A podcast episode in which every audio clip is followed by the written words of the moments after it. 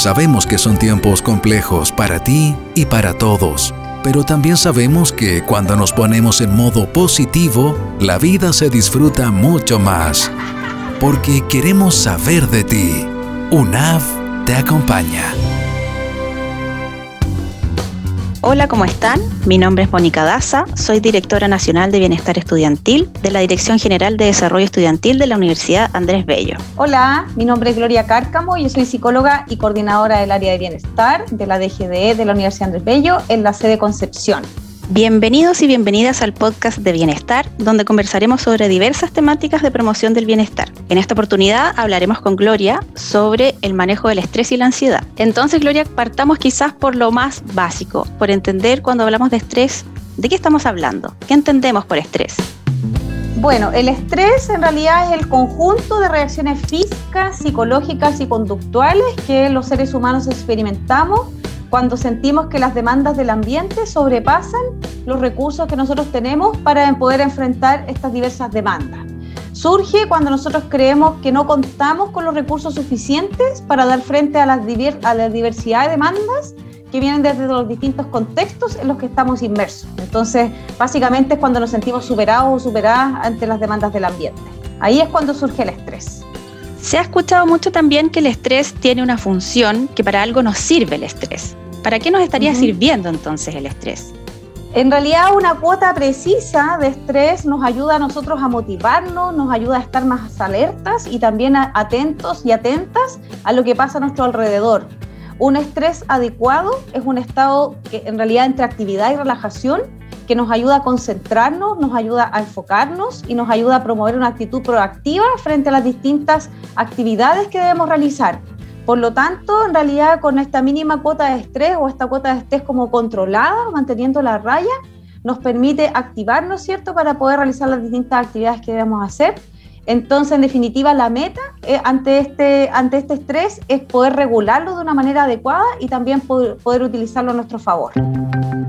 Bueno, de la mano con el estrés se ha hablado bastante también de la ansiedad, como que siempre se relaciona el estrés con estados en los que nos sentimos ansiosos. ¿Cuál es la relación acá entre la ansiedad y el estrés? Bueno, la ansiedad es una emoción que puede ser en respuesta ante una situación de estrés. También, por ejemplo, nosotros podemos sentir ansiedad como alerta ante un estímulo que nosotros consideremos como amenazante, ¿ya? Por ejemplo, si yo voy caminando por la calle y me encuentro con un león, es muy probable que experimente ansiedad porque me enfrento con un estímulo que considero una amenaza a mi integridad así como por ejemplo ante los desastres naturales, ante los accidentes, etc. Entonces, en el fondo la relación que puede haber entre el estrés y la ansiedad es que de alguna manera ante el estrés nosotros eh, como respuesta sintamos ansiedad, pero no toda ansiedad significa estrés, ¿ya? Esa en el fondo es como la diferenciación y también como la vinculación que puede haber entre ambos, como entre ambos conceptos. Claro, entonces, en resumen, no toda ansiedad es estrés, pero no todo estrés eh, implica ansiedad. Exacto. Bueno, en el actual contexto muchas personas también dicen sentirse ansiosas, sentirse estresadas y lo vamos notando en nuestra vida diaria de distintas maneras, ¿no? Eh, hay distintas manifestaciones. ¿Cuáles podrían ser entonces, Gloria, las manifestaciones más típicas del estrés?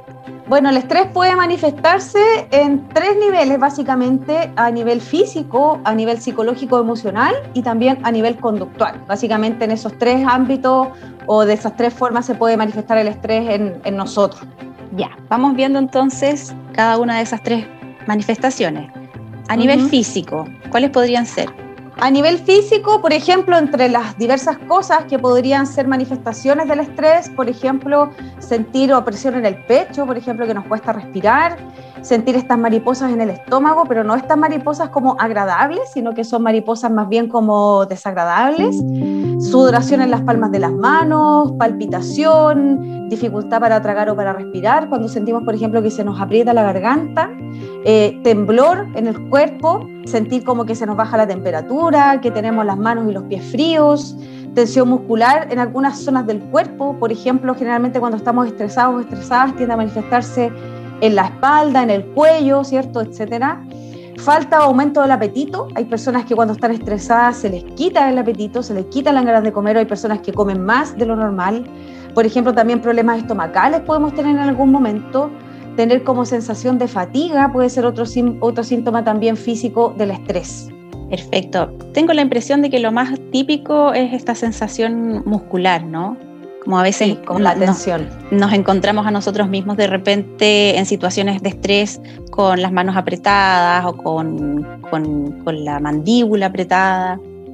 Exacto, exactamente. Con el cuello, por ejemplo, que también a veces sentimos como toda la tensión del día en el cuello, ¿cierto? Los hombros, entonces esas, esas tienden a ser como manifestaciones como más típicas a nivel físico. Y a nivel psicológico o emocional, también hay varias manifestaciones que, que podrían presentarse. Exacto. A ese nivel nosotros podemos, por ejemplo, eh, sentir inquietud, nerviosismo, ansiedad, como lo dijimos antes, cierto temor o angustia. Podemos tener como esta labilidad emocional, como tener deseos de llorar, este nudo en la garganta, ¿cierto? Eh, andar irritables, ¿cierto? Pasa mucho también que cuando estamos estresados andamos quizás más, más mañosos, eh, tendemos a tener mayores conflictos por lo mismo con las personas, eh, a lo mejor sentimos un enojo descontrolado, eh, deseos de gritar, de repente de golpear algo, también esa sensación de miedo, de pánico, que si llega a ser muy intenso puede llevar a sentirnos como paralizados frente a esta situación. Eh, preocupación excesiva, por ejemplo, dificultad para controlar nuestros pensamientos, sobre todo cuando nos vamos a acostar a veces, que estamos ahí como dándole vuelta todo el rato con las cosas que tenemos que hacer mañana, con las cosas que no hice hoy día. Entonces esa preocupación excesiva, como esos pensamientos intrusivos, también es muy común dentro, de, dentro del estrés. Eh, estos pensamientos catastróficos de que las cosas me van a salir mal o no me van a resultar, la sensación de que la situación nos supera, ¿cierto? Como lo dijimos al inicio, eh, dificultad para tomar decisiones, dificultad para concentrarnos, eh, problemas para retener información, que ahí la memoria también se puede ver alterada, el pensamiento como más enlentecido, ¿cierto? Que eso también eh, puede estar muy relacionado con la dificultad para tomar decisiones, y estos cambios de humor constantes, como que sentimos que nuestro, nuestro estado de ánimo cambia a veces aparentemente sin motivo y cambia dentro de un mismo día. Esas pueden ser como algunas manifestaciones psicológicas o emocionales. Y se ve que van bastante de la mano algunas manifestaciones físicas con las manifestaciones emocionales. Por ejemplo, cuando tú nos mencionas esta dificultad para controlar los pensamientos o tener pensamientos catastróficos, negativos, eh, que se relacionan con, por ejemplo, el insomnio, la dificultad para conciliar el sueño. Exacto, exactamente. Sí, finalmente, claro, todo esto está relacionado porque en el fondo lo que yo piense va a afectar a mis emociones y también va a afectar mi conducta. Entonces también obviamente todos esos aspectos se van interrelacionando. Claro, y a propósito de la conducta, llegamos también acá al, tercer tipo de manifestaciones del estrés, que son justamente las manifestaciones conductuales. Aquí me imagino también hay varios ejemplos. Sí, algunas de las manifestaciones conductuales del estrés pueden ser este movimiento constante, que de repente no nos damos cuenta que estamos moviendo la pierna, que estamos moviendo el brazo, ¿cierto? No nos damos ni cuenta de esos movimientos constantes e involuntarios. Estas risas nerviosas a veces también, el bruxismo, como tú lo dijiste, Mónica, que es el rechinar los dientes, los tics nerviosos, ha pasado mucho que de repente, no sé, pues nos sale un tic en el ojo, en el brazo, en, distintas partes del cuerpo, entonces eso también puede ser una manifestación conductual. El comer en exceso, ¿cierto? O dejar de hacerlo, como lo dijimos antes, que bueno, eso se traduce en una conducta, en este caso. Dormir en exceso o también sufrir de insomnio, como tú lo dijiste, o también aumentar, por ejemplo, el consumo de alcohol o de tabaco o de alguna otro tipo de sustancia también. Eso, eso también puede ser como una, una manifestación conductual, ¿cierto? De estar pasando por un estrés importante. Perfecto. Entonces yo creo que acá eh, lo importante es poder quizás ir mencionando, eh, que tú nos vayas contando, Gloria, qué técnicas o sugerencias prácticas podrían ser útiles para regular adecuadamente el estrés y la ansiedad, para que podamos eh, ir sintiendo la emoción, pero que esto no nos desborde o para que, mm, para que logremos este equilibrio que tú nos decías también de poder utilizar el estrés a nuestro favor eh, y no necesariamente que sea siempre un estrés negativo, sino que poder eh, manejarlo y controlarlo de manera que, que también nos motive, nos incentive a hacer cosas. Bueno, aquí hay varias sugerencias que vamos a entregar en realidad, que bueno, todo depende de las sugerencias que a cada, uno, a cada una les haga sentido. Por ejemplo, una, una técnica o una sugerencia que puede ser de mucha utilidad cuando nos sentimos sobrepasados, sobrepasadas, es compartir lo que nos pasa. Ya siempre compartir lo que nos pasa nos genera, ah, nos genera como el desahogo, nos genera como liberarnos un poco de lo que nos está pasando. Entonces esto implica contarle a una persona que sea de mi confianza sobre cómo me siento y esto tiende a generar un sentimiento como aliviador por el hecho ya de ser compartido. ¿ya? Eso puede ser una primera, una primera estrategia, una primera sugerencia. Eh, por otro lado, por ejemplo, si yo soy una persona más bien introvertida, que me cuesta contar lo que me pasa, ¿cierto? Que a lo mejor considero que no tengo a mi alrededor personas de confianza como para contarle mis cosas, puedo recurrir a la escritura, escribir lo que siento, ¿ya? En ese caso, por ejemplo, la escritura siempre tiende a ser un medio muy terapéutico también, que eh, es muy útil como medio de expresión de nuestras emociones y de nuestros pensamientos. También la escritura tiene la ventaja de, de, que nos permite mirar como las cosas desde afuera, de manera más objetiva, ¿cierto? Las situaciones que nos aquejan, que nos complican, y así poder tener una perspectiva, como les decía antes, más objetiva y nos puede también ayudar a encontrar algún tipo de solución a la situación que nos aqueja. Claro, me imagino pasan cosas en uno también cuando uno quizás escribe inspirado en lo que estás sintiendo, pensando en un determinado momento y luego lo vuelves a leer y, y quizás le puedes dar una comprensión distinta a eso que sentías en ese momento. Exacto, exactamente. Es un medio muy terapéutico, así que es muy recomendado también. Eh, como tercera sugerencia está el intentar voluntariamente cambiar una situación que yo considere estresante. ¿Esto qué, a qué se refiere? Implica analizar desde manera objetiva qué cosas puedo cambiar o modificar de la situación que me estresa y de qué forma puedo hacerlo, aplicándolo de manera práctica. Por ejemplo, si en realidad yo me doy cuenta de que lo que me estresa es que siento que no tengo el tiempo suficiente para hacer todas las cosas que, que tengo que hacer a lo mejor ahí lo que yo puedo hacer es analizar cómo estoy organizando mis tiempos, ¿cierto? Y de manera concreta puedo reorganizar mis actividades, puedo priorizarlas desde otra manera. Entonces, esas acciones concretas que yo voy efectuando pueden ayudarme también a potenciar mi proactividad frente al estrés, ¿cierto? Y también sentirme más competente. Eso se refiere a que yo voy a eh, evaluar y voy a eh, innovar en otras técnicas o en otras estrategias que me ayuden de alguna manera a modificar estos factores que están bajo mi control en torno al estrés y si tengo un buen resultado obviamente ante eso y, y logro que me voy sintiendo mejor, eso me va a hacer sentir de una manera mucho más proactiva, voy a ver que tengo cierta influencia sobre las cosas que me pasan y también voy a sentirme más capaz. A eso se refiere con sentirme más competente. ¿ya? Eh, por otro lado, también generar interpretaciones positivas en una situación estresante. ¿A qué se refiere con esto? Implica que visualicemos los aprendizajes que obtenemos de una situación estresante en el presente, junto con la sensación de calma que voy a tener cuando este periodo haya concluido y ya lo haya enfrentado. Ya sabemos que todos pasamos por momentos más o menos estresantes durante el año, por lo tanto sabemos que hay épocas del año en donde eh, estamos mucho más tranquilos, mucho más relajados, que hay otras épocas en las cuales vamos a estar quizás con muchas más responsabilidades entonces sabemos que eso, esos ciclos durante el año tienden a ocurrir. Y así como vienen, en algún momento también eh, baja este estrés. Entonces ahí es importante, como les decía antes, como obtener los aprendizajes, que, para qué me está sirviendo también, con, en el fondo qué puedo aprender yo, qué herramientas estoy fortaleciendo con esto, y también tener la claridad de que este periodo estresante en algún minuto va a concluir y ya lo voy a haber superado, ya lo voy a haber enfrentado. ¿Ya? Qué importante eh, eso, Gloria. Perdón, perdona, qué importante eso, poder eh, en una situación que se está viendo quizás en algún minuto como una situación estresante, negativa, tener esa capacidad de, em, de mirarlo como, como, una oportunidad de crecimiento, de aprender algo, de salir de mi zona de confort para, para crecer, para, eh, para, para ser mejor a raíz de esta situación que me está eh, sucediendo. No es fácil, pero es posible elegir tener esa mirada, hacerse esas preguntas. Sí, totalmente.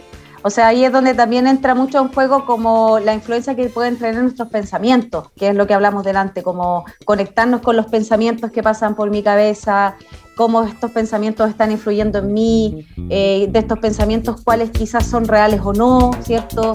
Si es que hay a lo mejor temores más profundos ahí que tienen que ver a veces con a lo mejor esta incapacidad que yo siento de hacer las cosas bien, de repente hay temas mucho más profundos detrás del estrés, entonces ahí es importante conectarse con esos pensamientos. Eh, tomarlos de alguna manera, ver qué pensamientos pueden ser reales, qué pensamientos no son, no son reales y en definitiva cómo aterrizarlos a la realidad también. Eso también es un proceso súper súper eh, importante acerca de las situaciones en general que nos pueden estar afectando como seres humanos. Tener un diálogo interno más positivo, decirnos a nosotros mismos cosas positivas eh, y tratar de quedarnos con, con ese nivel de pensamiento. Exacto. Bueno, y por otro lado también siempre es muy importante aceptar sin juzgar nuestras experiencias emocionales. Ya eh, se ha escuchado muchas veces, como de los lenguajes coloquiales, de que existen como emociones positivas y negativas, pero en definitiva ya si nosotros catalogamos una emoción como negativa, inconscientemente estamos como diciendo que esa emoción es mala y por lo tanto no la debo sentir.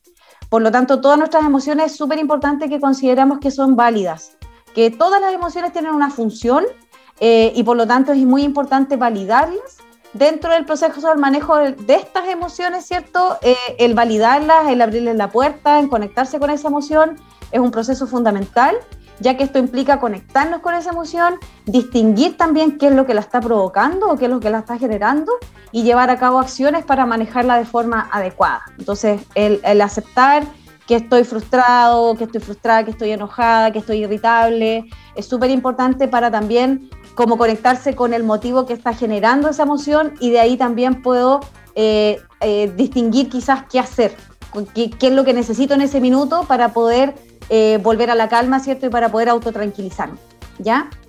Nos sacamos un peso de encima. Porque si ya tengo una preocupación y más encima me estoy poniendo otro peso adicional de no me debería sentir así, no debería estar sintiendo esto, no debería tener esta emoción, pucha, le ponemos mucho más, eh, más dificultad que si simplemente decimos esto me pasa, esto siento y cómo lo canalizo de manera positiva. Exacto, y cómo lo soluciono también, eh, conectándome con la necesidad que está detrás de esa emoción. Entonces eso también fomenta nuestra proactividad pues, y eso nos hace sentir mucho mejor también. Bueno, por otro lado también es súper importante eh, tener hábitos que sean emocionalmente saludables.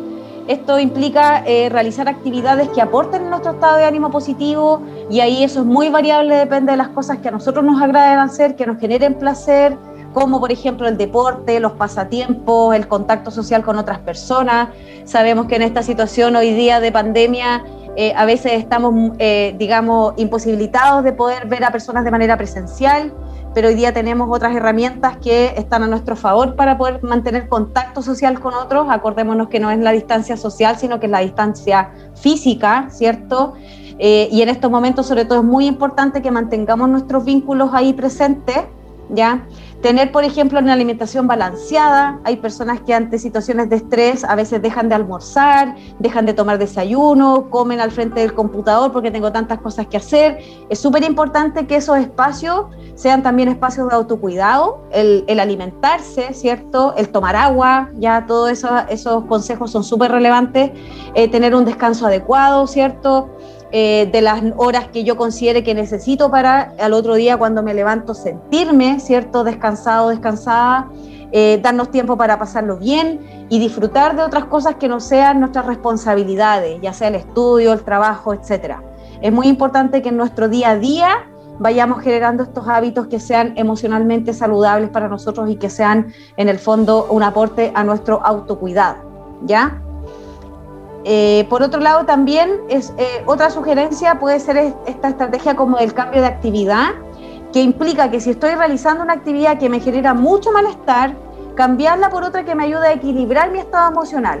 Entonces, cuando yo ya me sienta mejor, me sienta más equilibrado, más equilibrada, puedo retomar la actividad que estaba realizando anteriormente. Eso implica, si hay alguna actividad que me está generando mucho malestar, es mejor que nos demos una pausa que la cambiemos por otra actividad que nos, que nos, que nos ayude como a regular nuestro estado anímico y cuando ya nos sintamos en calma, retomar la actividad que estábamos haciendo. Eso también puede ser una súper buena sugerencia. En el fondo es como cuando te dicen, eh, para, respira, quizás párate de tu escritorio, anda a dar una vuelta donde sea posible, sal, toma aire, abre la ventana y después ya de respirar unos minutos, eh, Exacto. vuelve a, a continuar. Exactamente, es como darse una pausa. Es súper importante como por eso es tan importante como la conexión emocional, como también ese, ese proceso como de autoconocimiento, de aprender a distinguir como las cosas que me complican, que me molestan, que me generan displacer, conectarme con eso y también generar las acciones necesarias como para volver a la calma. ¿ya? Eh, también asociado como al tema emocional es encontrar el motivo de las emociones, ya que lo dijimos delante también. Asociado a nuestras emociones siempre existen determinados pensamientos que se relacionan con el motivo de estas emociones. Entonces es muy importante que aumentemos nuestra autoconciencia, ya esto que tú hablabas, Mónica, del diálogo interno, ya como de, de, conectarnos más con nosotros mismos, con nosotras mismas, con lo que nos pasa, eh, y también nuestro autoconocimiento. Es súper importante eso para así también podamos identificar el motivo de nuestras emociones y también poder generar acciones que aporten en eh, volver a la calma o en la regulación, ¿cierto?, de estas emociones que a veces nos generan como displacer. Y por último, técnicas que podemos ejecutar como diariamente, sobre todo hoy día que estamos mucho más sentados, sentadas en nuestras casas. Durante el día es importante que nos demos estas, estas pausas activas ya. Eh, podemos generar estos ejercicios para relajar el cuerpo, para darles un poco más de actividad. Entre una actividad y otra, por ejemplo, pararnos de la silla, estirar el cuello durante unos 15 segundos, estirar la espalda, ¿cierto? Elongar los brazos, las muñecas cuando ya tengamos la posibilidad dentro de nuestras responsabilidades, es súper importante que hagamos estas pausas activas, que en el fondo son como cariñitos que le damos a nuestro cuerpo en el día a día, sobre todo hoy día que estamos mucho rato, ¿cierto? Sentados, sentadas frente al computador. Y por otro lado también técnicas como más concretas que tienen que ver con técnicas de respiración controlada, que pueden ser como ayuda, ¿cierto? En el manejo de ciertas emociones que puedan ser perturbadoras que provocan a veces una agitación de nuestra respiración. Estos ejercicios de respiración controlada son de mucha utilidad, ya que nos invitan a focalizar nuestra atención en la respiración y a recobrar el manejo sobre ella o el control sobre el ritmo de la respiración. Por ejemplo, hay algunos ejercicios como la respiración diafragmática abdominal, que como dice el nombre implica respirar básicamente por la guatita, ¿ya? La respiración alterna, que es, una práctica que viene desde el yoga, que implica como ir alternando la, fosa, la entrada y la salida del aire a través de las distintas fosas nasales. También, por ejemplo, la respiración cuadrada, que implica inhalar, retener, exhalar y sostener durante cuatro segundos cada uno de estos pasos, ¿ya? Así también vamos invitando al cuerpo de alguna manera a controlar de alguna manera lo que nos pasa y así nosotros vamos recobrando, ¿cierto? Esta sensación de control eh, de la respiración, como dije delante, que a veces está muy asociada a eh, ciertas emociones que para nosotros son displacenteras o son molestas. Esos son algunos ejercicios de respiración que también podemos hacer eh, para regular cierto nuestro estrés, nuestra ansiedad y las emociones que nos generen como displacer o molestia de alguna manera. Son técnicas bastante sencillas por lo que veo, Gloria. Eh, Exacto. Quizás no necesitamos tener conocimientos en, yoga, en meditación, en mindfulness o en, kinesiología para poder eh, hacer algo por nosotros mismos eh, que parece ser muy, simple, pero que tiene unos efectos bastante positivos. Sí, y son técnicas que la podemos aplicar en cualquier momento, que no necesitamos ningún elemento, no necesitamos comprar nada, no necesitamos invertir en nada, las podemos aplicar en cualquier momento, en cualquier espacio.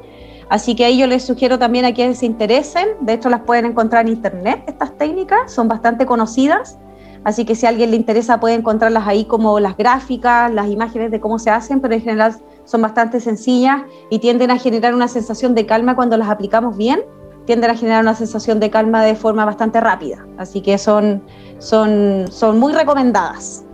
Muchísimas gracias Gloria por todo lo que nos has contado hoy para entender un poquito mejor el estrés y la ansiedad y especialmente por esta conversación súper interesante sobre estrategias tan sencillas para nosotros mismos tener autocuidado, para nosotros mismos hacer algo por nosotros cuando nos podamos sentir quizás en situaciones de estrés o de ansiedad, nosotros mismos hacernos cargo de las situaciones, tener algunas nociones de cómo podemos ir manejando, controlando esos estados.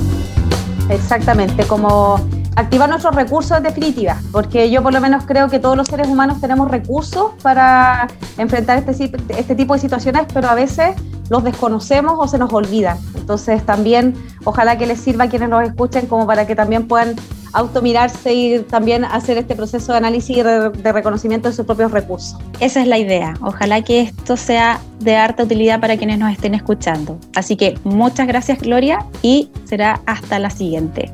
Chao, chao. Sabemos que son tiempos complejos para ti y para todos, pero también sabemos que cuando nos ponemos en modo positivo, la vida se disfruta mucho más. Porque queremos saber de ti. UNAV te acompaña.